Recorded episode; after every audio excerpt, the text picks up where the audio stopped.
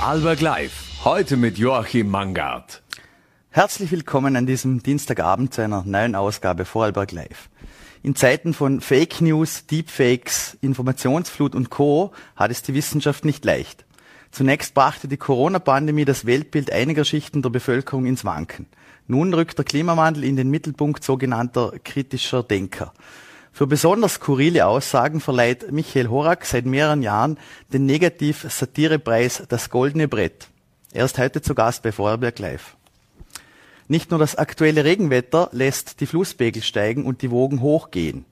Die geplante Messeparkerweiterung, die heute sowohl der Öffentlichkeit als auch im Landhaus Bürgermeistern und Interessensvertretern präsentiert wurde, sorgt für viel Gesprächsstoff. Einerseits sollen 300 Arbeitsplätze und ein lebendiger Impuls für den stationären Handel geschaffen werden. Andererseits bedeutet das Projekt zusätzliche Verkehrsbelastung. Über die Vor- und Nachteile des Messeparks 3.0 darf ich nun mit ZIMA-Projektleiter Roland Muhr sprechen. Herzlich willkommen. Hallo. Ja, äh, Messepark 3.0. Welche spezifischen Erweiterungen sind da jetzt denn geplant? Na, die spezifischen Erweiterungen, die wir aus handelswissenschaftlicher Sicht zu untersuchen hatten, waren genau 5300 Quadratmeter neue Verkaufsfläche, die zu den 16.900 Quadratmeter, die derzeit aktuell bespielt werden, ähm, äh, dazukommen. Die haben wir untersucht, aufgeteilt in verschiedene Warengruppen. Mhm. Ähm, jetzt haben wir vielleicht trotzdem einen Blick auf die Architektur heute auch schon bekommen. Ja, vielleicht, wie gefällt es Ihnen denn persönlich und äh, aus welcher Sicht ist das für Ihre Studie interessant? Naja, ähm, der Konsument äh, ist alleine schon nicht mehr beschränkt nur auf das äh, und fokussiert auf das Einkaufen, sondern es spielt Emotionalität, es spielt ähm, auch Aufenthaltsqualität, es spielt auch der Multi-Use-Gedanke. Ich tue nicht nur einkaufen, ich gehe in die Gastronomie, ich äh, nehme eine persönliche Dienstleistung, gehe zum Friseur, gehe ins Kosmetikstudio. Eine ganz wichtige Rolle und dass sich Einkaufszentren, das ist eine weltweite Entwicklung, ähm, sich auch architektonisch weiterentwickeln und zu Schmuckstücken werden, haben wir in Österreich in einigen Beispielen zu sehen und das gehört aus der architektonischen Sicht. Geschmäcker sind immer individuell, aber grundsätzlich ist es schon ein sehr interessanter äh, architektonischer Ansatz. Mhm. Äh, damit man in diesen Einkaufsgenuss kommt, muss man auch einmal zuerst in den Messepark kommen. Ähm, dann sind wir beim Punkt Verkehr angelangt, habe meine Kollegin Miriam Meyer im Vorfeld mit Eigentümervertreter Gunther Drechsel gesprochen und da schauen wir uns gerade kurz einmal rein. Also mit der Stadt Dornbirn haben wir nicht nur Kompromisse gefunden, sondern auch sehr gute Lösungen. Äh, ich denke hier vor allem an die Lösung des öffentlichen Verkehrs. Ich denke hier an die neue Straßenführung, die neue Verkehrsführung. Ich denke aber auch an die raumplanerische oder stadtplanerische Gestaltung des neuen Projektes.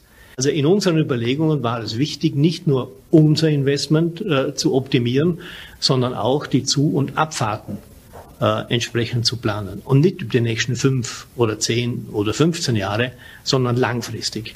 Dieses Gebiet beim Messepark ist ja von der Stadtplanung auch vorgesehen, mit entsprechenden Gewerbegebieten auszuweiten. Das heißt, da kommt zusätzlich Verkehr dazu. Mhm. Wenn wir beim Verkehr sind, ähm, mit wie viel zusätzlicher Verkehrsbelastung muss man denn jetzt rechnen, wenn das umgesetzt wird? Du fragst den Falschen. Ich bin mhm. Handels- und nicht Verkehrsplaner. Mhm. Ich habe heute aber im Landhaus äh, den Kollegen von, der das Verkehrsgutachten mhm. abgegeben hat, ähm, ähm, gesprochen. Sie rechnen mit rund äh, 23 Prozent zusätzlichen Einkaufsverkehr, das dann aber da müssen Sie den Kollegen mhm. näher dazu fragen, uh, ungefähr dann sieben Prozent Gesamtverkehrsbelastung im motorisierten Individualverkehr, also quasi im Pkw-Verkehr uh, erzeugt. Mhm. Wenn Sie es gerade ansprechen, im Landhaus, ähm, da wurde das heute auch vor den Bürgermeistern und den Interessensvertretern präsentiert. Äh, wie war denn so die Stimmung? Also für mein Dafürhalten war die Stimmung sehr konstruktiv. Es sind äh, konstruktiv ähm, die Für und Wider abgehandelt worden ähm, und es sind durchaus kritische Bedenken ähm, auch von Seiten einzelner äh, kommunaler Vertreter, einzelner regionaler Vertreter und Interessensvertreter äh, dargelegt worden. Aber alles im Allen war das eine sehr eine gute Diskussion und eine sehr ähm, ausgewogene Diskussion. Mhm. Ähm, in der gestrigen Vorarlberg Live-Sendung war die grünen äh, Nationalratsabgeordnete Nina Tomaselli zu Gast. Auch die hat sich schon zum Messepark geäußert. Schauen wir vielleicht auch noch schnell rein. Was ich aber nicht einsehe, dass er sich so vergrößert, dass das auf die Kosten der anderen Innenstädte geht. Und die Zimmerstudie, die ja eigens jetzt für diese Erweiterung äh, gemacht worden ist, die rechnet ja sogar vor, dass ein Umsatzminus bis nach äh, Blutens und Bürs äh, das mit einem Umsatzminus bis nach Bludenz und Bürs äh, zu rechnen ist. Wieso sollte, wieso sollten die Innenstädte in Bludenz, in Bregenz, in Feldkirch ähm, die Zeche dafür zahlen? Das sehe ich irgendwie nicht ein. Sehen Sie das ein? Man muss das ein bisschen differenziert. Ich bin nicht politisch ähm, oder Politiker, sondern ich bin ein Gutachter, Handelswissenschaftler. Man muss das schon ein bisschen politisch sehen. Dass der Messepark keine äh, Auswirkungen auf umliegende Handelsstandorte, auf Orts- und Stadtkern oder auf den Orts- und Stadtkernel hat, äh, das bestreiten wir ja nicht. Das haben wir ja sehr sauber gerechnet. Es geht nur immer um das Ausmaß. Ähm, und dieses Ausmaß ist im Grunde genommen strukturverträglich. Das mhm. ist zwar ein grausliges Wort, aber äh, da muss man ein bisschen die Handelslandschaft in Vorarlberg kennen. Vorarlberg äh, unterscheidet sich gegen innerösterreichische Handelsstandorte mit einer sehr hohen Flächenproduktivität äh, des gesamten Handels, aber auch der Orts- und Stadtkerne. Auch der angesprochene Bereich Bludenz äh, Börs hat eine äh, deutlich höhere Flächenproduktivität wie die gesamte Republik, auch höher wie das Land, die Landesflächenproduktivität. Und ähm, da heißt ähm, so grundsätzlich beispielsweise in Baden-Württemberg in der Raumplanung mhm. sogar festgeschrieben, als was über zehn Prozent Kaufkraftverdrängung geht, also Kaufkraftabzug, mhm. ist Struktur unverträglich. Wir gehen äh, sogar weiter, wenn es in bestimmten Bereichen Handelsstandorte gibt, die schon schlecht performen, die schlechte Kennzahlen haben, die schlechte Produktivität haben, sind schon drei, vier, fünf Prozent äh, strukturunverträglich aus unserer äh, fachlichen Sicht. Das ist aber hier bei den Berechnungen nicht der Fall. Der Großteil wird ähm, äh, da gebe ich der Abgeordneten Tomaselli durchaus mhm. recht, wird abgezogen aus den ähm, umliegenden Standorten, aus Bludenz, Börs marginal, mhm. weil die Walgauer sehr treu sind zu ihrem Einkaufsstandort. Äh, in erster Linie trifft die Dornbirner Innenstadt mhm. mit bis zu fünf Prozent Umsatzumlenkung, ähm, dann in weiterer Folge Götzes, ähm, Bregenz, Feldkirch, das sind die größeren Vollsorti äh, Vollsortimenter äh, oder Vollsortiment äh, Handelsstandorte und kleinere Standorte, die eher nahversorgungsorientiert sind oder wenig äh, Bedarf äh, im Bereich der sonstigen oder wenig Angebot im Bereich der sonstigen Güter haben. Also der mhm. Äh, Güter, wie es in der Raumplanung in Vorarlberg heißt, der Innenstadt affinen, Ortskern affinen Güter, äh, die trifft's äh, gar nicht, weil dort ist nichts zu konkurrenzieren. Mhm. Jetzt haben Sie es angesprochen, trotzdem eine Sogwirkung entsteht da ja auch. Ähm, vielleicht auch anhand von, jetzt stand schon im Raum so Marken wie Sarah oder auch äh, Ikea. Ähm, entwickeln die eine andere Sogwirkung, eine potenziell stärkere? Also inwiefern fließt das dann auch in so eine Studie ein? Ja, man muss das sehr differenziert sehen und ich verstehe all die äh, Kritik, verstehe all die Emotionen, das ist verständlich. Man muss nur die, die Sogwirkungen sehen und, und die und sehr differenziert nach den Zielgruppen gehen. Mhm. Äh, Vorarlberg hat, ähm, und das ist äh, klar dokumentiert, äh, die Kaufkraft Eigenbindung, das heißt die Konsumation, die die Vorarlberger und Vorarlbergerinnen in ihrem eigenen Bundesland im Handel machen, äh, deutlich äh, hat sich nach unten verschoben. Wir binden nur mehr 82 Prozent im äh, Bundesland an Kaufkraft. Das fließt jetzt aber nicht mehr wie vor 30 Jahren in den, nach St. Margareten oder zum Ikea nach St. Gallen oder zu größeren Möbelhäusern nach Deutschland oder zum Lindau Park, sondern in erster Linie fließt die Masse der Kaufkraft ähm, genau in diesen konsumigen Gütern äh, in das Internet. Mhm. Das hat eine Steigerung von 555 Prozent des Kaufkraftabflusses seit 2009 gegeben. Also das sind dramatische Werte. Über 200 Millionen äh, äh, der Vorarlberger Kaufkraft fließt mittlerweile in den Onlinehandel. Und jetzt bin ich zwar nicht der Anhänger äh, der Theorie, dass man durch weitere undifferenzierte Fläche zusätzlich äh, wieder Kaufkraft aus dem Internetbereich zurückholt, sondern man muss da nicht mit dem Breitschwert, sondern mit dem Skalpell vorgehen. Mhm. Und wenn man es schafft, neue Anbieter die im Land Vorarlberg noch nicht vorhanden sind, die die Massenkonsumkaufkraft auch anziehen. Da geht es nicht um irgendeine kleine Boutique, da geht es um, um interessante klingende Namen, die mhm. können Sie in zehn Jahren verändern. Vor 15 Jahren war ein schwedischer Moderiese noch in aller Munde in der Jugend.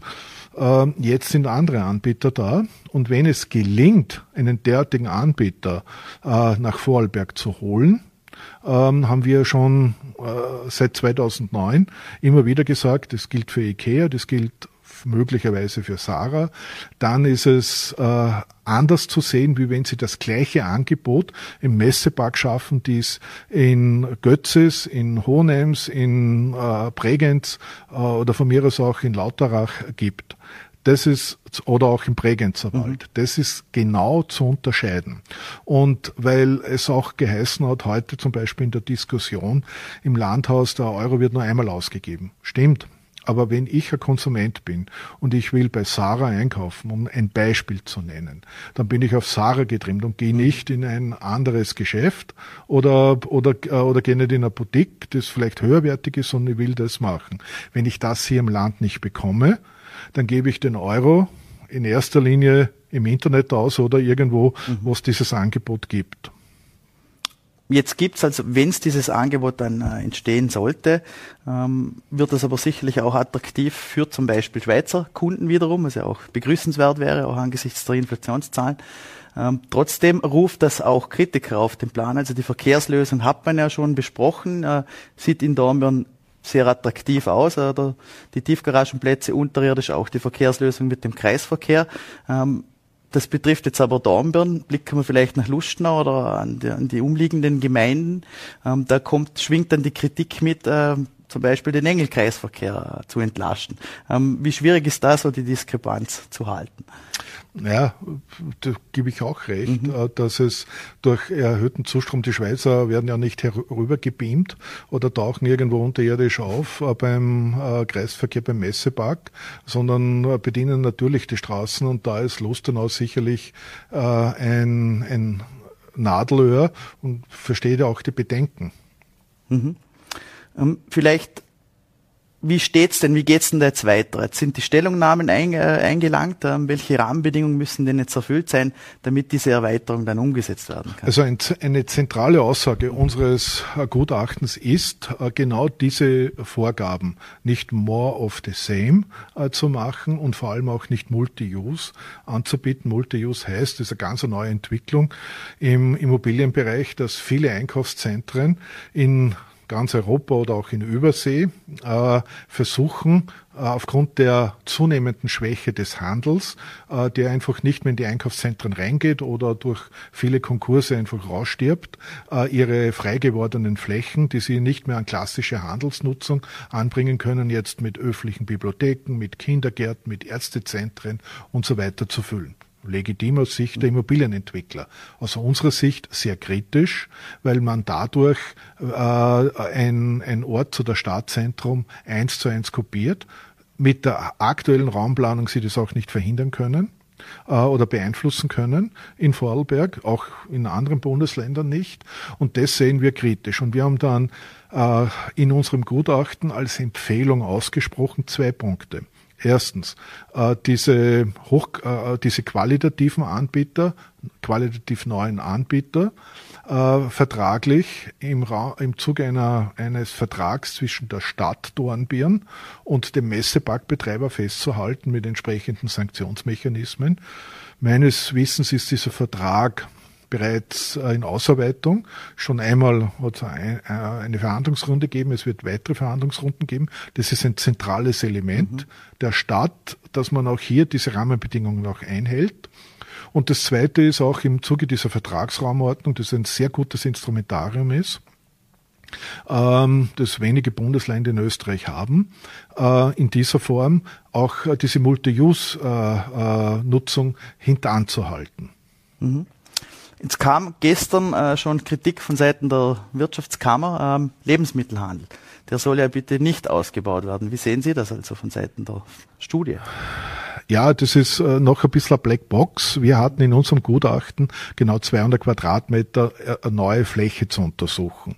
Ähm, diese, und das ist uns von Seiten der Stadt und des Landes und auch von den Betreibern zweimal bestätigt worden, dass wir das durchzurechnen hatten. Da gibt es eine gewisse Differenz äh, im Antrag äh, seitens der Projektwerber an die Stadt. Ähm, das wird noch einmal hinterfragt. Ähm, das sehen wir durchaus, vor allem in den Nebensortimenten, durchaus kritisch und das gehört wirklich noch einmal hinterfragt. Da kann ich der Wirtschaftskammer auch nur recht geben. Mhm. Vielleicht, wenn Sie es schon angesprochen haben, Onlinehandel, 555 Prozent Steigerung. Ähm, wie sehen denn da die Prognosen aus? Vielleicht auch, um diesen stationären Handel wieder zu stärken oder was muss man da machen? Ja, also ganz grundsätzlich, jetzt bin ich seit 30 Jahren in diesem, in diesem Geschäft und vor 25 Jahren, wo dieser fröhliche Wettbewerb zwischen Ortskerne und Einkaufszentren, Fachmarktzentren, also grüne Wiese versus Orts- und Stadtkerne getoppt hat, hat es ein äh, probates Mittel schon gegeben, wie sich Orts- und Stadtkerne oder der Orts- und Stadtkernhandel gegenüber der peripheren Konkurrenz unterscheiden kann. Das ist durch Serviceorientierung, durch Sortimentspezialisierung und durch äh, auch ein freundliches Gesicht. So banal das auch klingt.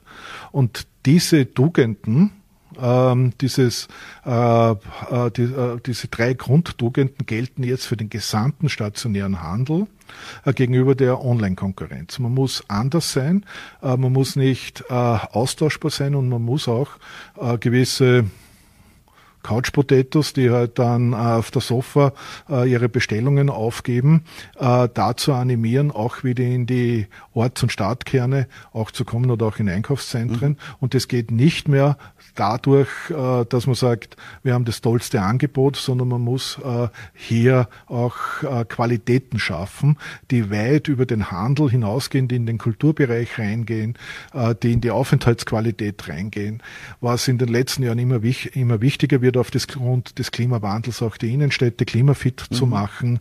Ähm, das war vor 30 Jahren überhaupt kein Thema, Bäume in der Innenstadt zu pflanzen. Da hat jeder einen den Vogel gezeigt. Jetzt ist es ein wichtiges Mittel zu vielen anderen klimatologischen Maßnahmen. Das heißt, äh, äh, wirklich die Qualität, äh, die Multifunktionalität der Orts- und Stadtkerne zu erhalten. Dann hat man auch, und natürlich mit einer entsprechenden auch Orientierung der Unternehmer, dann hat man auch äh, gute Chancen, wobei der Onlinehandel in den nächsten Jahren zwar weiter wachsen wird, aber nicht mehr so stark mhm. wie in den letzten äh, fünf bis zehn Jahren. Vielleicht bleiben wir gerade beim Klimawandel oder dem Thema Nachhaltigkeit. Äh, inwiefern hat das bei der Entwicklung dieses Messeparks 3.0 eine Rolle gespielt? Also ich sehe, äh, was positiv äh, hervorzuheben ist, ist, dass hier sicherlich kein weiterer Flächenverbrauch gemacht wird. Ähm, das ist einmal sehr positiv, weil es ist relativ einfach, in die grüne Wiese zu bauen. Das ist aber ein uralt Konzept. Das hat, das haben die Betreiber erkannt. Ähm, es ist auch dieser eher hm, ich sage einmal, äh, wenig ästhetisch, um es einmal sehr diplomatisch äh, auszudrücken, Oberflächenparkplatz wird dann überbaut. Ähm, es wird sehr stark auf den Radverkehr, auf die mhm. Radverkehrserreichbarkeit Wert gelegt. Das ist, da liegen große Potenziale drinnen, äh, den äh, motorisierten Individualverkehr rückzudrängen. Äh, ähm, gibt Studien, die, die wir im Auftrag äh, äh, des Lebensministeriums schon vor zehn Jahren gemacht haben, äh, wo was Radfahren und Einkaufen eine große äh, Verbindung ist und wirklich auch verkehrsentlastet. Ähm, das sind, das sind einmal Punkte, äh, die durchaus auf Nachhaltigkeit sind. ich kenne das Projekt dann in den, in den Details zu wenig, wo hier im nachhaltigen Bereich gebaut wird, wie im nachhaltigen mhm. Bereich auch äh, Energie genutzt wird. Aber ich denke, dass das schon der Technik der Zeit entsprechen wird. Mhm. Ähm, jetzt haben Sie heute schon äh, im Landhaus mit Vertretern der Bürgermeister und der Interessensvertretern diskutieren dürfen. Ähm, was sind denn die größten Kritikpunkte, jetzt abgesehen vom Verkehr, denke ich mal? Ja, die größten Kritikpunkte sind natürlich einmal die, äh, die Befürchtung, dass über Gebühr Kaufkraft abgezogen wird, dass äh, quasi man äh, in vielen Orts- und Stadtkernen, das kann ich nur unterstreichen, es, äh, es hat wirklich wahnsinnig viele Bemühungen mhm. gegeben in der letzten Zeit die Orts- und Stadtkerne in Vorarlberg äh, fit zu halten, äh, attraktiv zu halten und nicht nur im handelstechnischen mhm. Bereich, sondern in der Aufenthaltsqualität, in der Wohnqualität und so weiter, dass man das jetzt wieder zunichte macht. Äh, da kanalisieren sich die Kritikpunkte sehr stark darauf. Mhm. Okay, dann vielleicht abschließend ähm, im Fall eines positiven Bescheids, ähm, wann darf man denn mit einem Baubeginn rechnen und wie lange wird sich so ein Bauprojekt entziehen? Naja, da ich nur Gutachter bin und äh, nicht die Genehmigungsbehörde, gehe ich jetzt mal davon aus, ähm, dass die Genehmigungen, äh, die abschließenden, sich bis Anfang äh, nächsten Jahres, vielleicht erstes Quartal einmal mh, mm, abschließend ähm, äh, ja, oder abgeschlossen werden. Es hängt auch davon ab, wie die Vertragsraumordnung mhm. ähm, ausfällt. Da gibt es auch ähm, äh, klare Rahmenbedingungen der Stadt, was ich so mitbekomme, dass man äh, zuerst natürlich den Vertrag ausverhandelt hat und abschließt. Und dann ähm, haben ja die Betreiber auch gesagt, drei Jahre Bauzeit. Mhm. Also auf den Messepark neu werden wir schon noch einige Zeit warten müssen. Dann sind wir gespannt, wenn sich dieses Projekt umsetzen lässt und wie es dann letztlich wird. Vielen Dank für ja, den Besuch. Danke.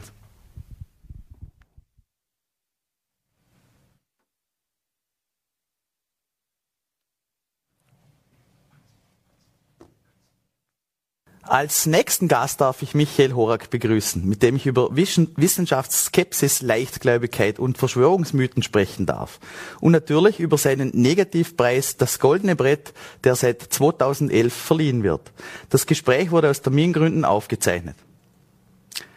Herzlich willkommen bei Vorarlberg Live, Herr Horak.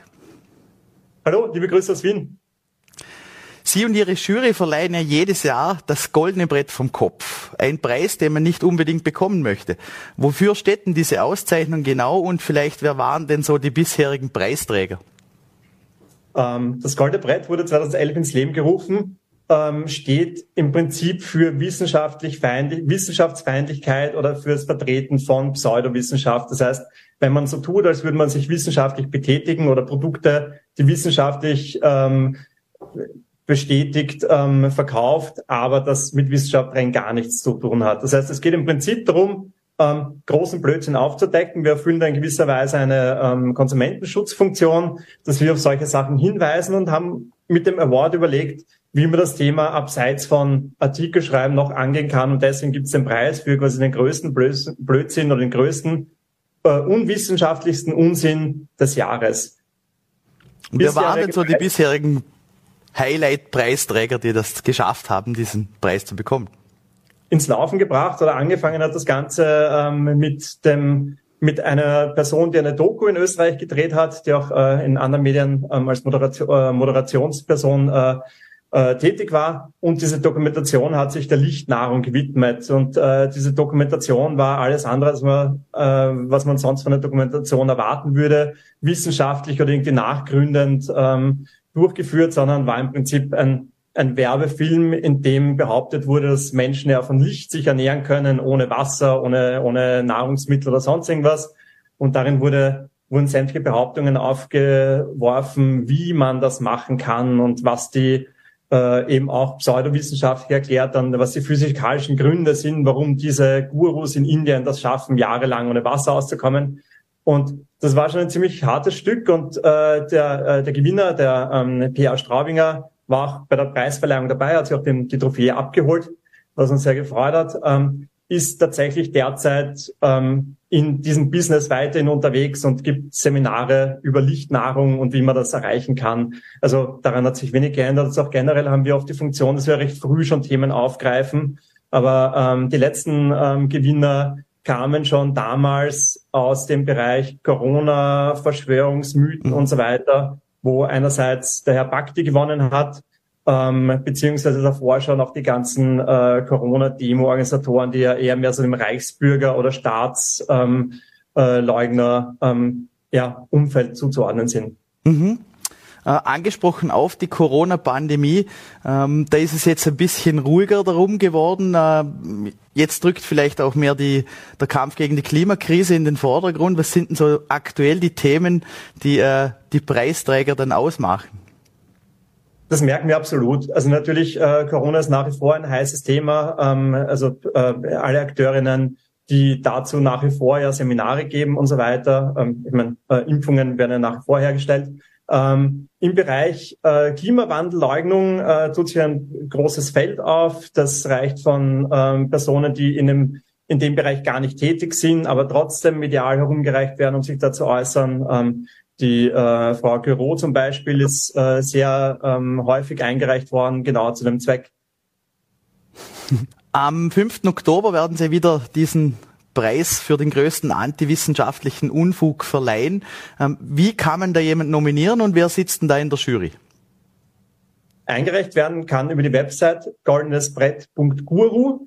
Ähm, die Einreichung ist im Prinzip recht simpel. Ähm, es muss nur, es müssen nur die richtigen Kriterien erfüllt werden. Das heißt, es muss halt gegeben sein, dass man begründet, warum jemand diesen Preis aus pseudowissenschaftlichen äh, Tun auch wirklich äh, verdient hat.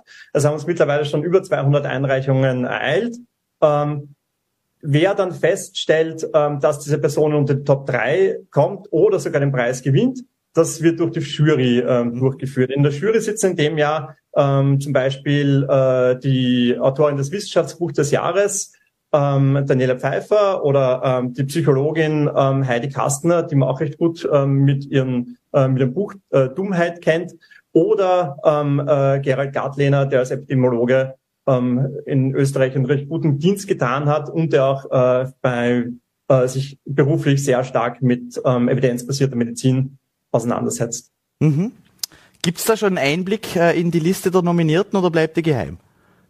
Die Liste der Nominierten ist öffentlich. Das heißt, über die Website goldenesbrett.guru kann man auch nachschauen, wer derzeit schon nominiert ist. Es sind 200 Einreichungen. Heißt nicht, dass 200 Personen sind, weil auch eine Doppeleinreichung möglich ist und so weiter. Aber es sind, ist schon eine ganze Menge an Personen, die eingereicht sind, die alle wirklich in dem Jahr oder im vergangenen Jahr äh, durch Blödsinnigkeiten für Aufsehen, Aufsehen gesorgt haben. Mhm. Ähm, wissenschaftlicher Unfug. Ähm, die Eurobarometer-Umfrage 2021 hat ja gerade der Wissenschaft gegenüber eine hohe Skepsis diagnostiziert. Ähm, jetzt gab es auch vom ÖVP-Bildungsminister Martin Polaschek eine Umfrage in Österreich und laut der steht ein Drittel der Bevölkerung der Wissenschaft skeptisch gegenüber, zehn Prozent lehnen sie sogar ab. Ähm, was glauben Sie, woher kommt denn diese Wissenschaftsfeindlichkeit?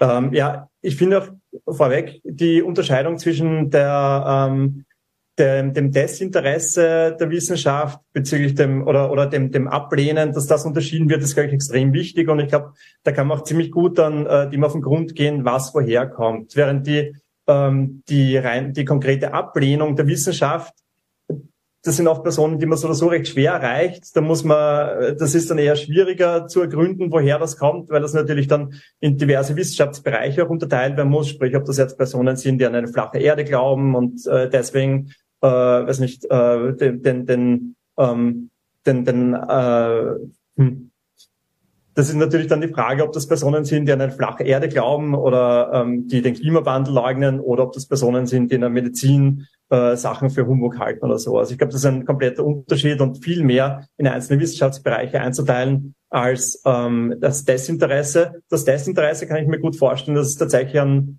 ähm, am Schulsystem liegt oder an dem, wie Wissen vermittelt wird. Und ich glaube, da braucht es in Österreich einfach viel mehr Role Models, viel mehr ähm, kommunizieren darüber, was Wissenschaft überhaupt ist. Vieles liegt einfach daran, dass ähm, der Wissenschaft die kritische Haltung nicht zugetraut wird. Dass man glaubt, es ist ein großer Apparat, mit dem man nichts zu tun hat. Das heißt, je offener Wissenschaftsapparate agieren oder wie offener ähm, partizipiert werden kann, je offener Personen wirklich an Wissenschaft teilnehmen können, desto wichtiger ist es, glaube ich, und desto mehr kann das aufgelöst werden.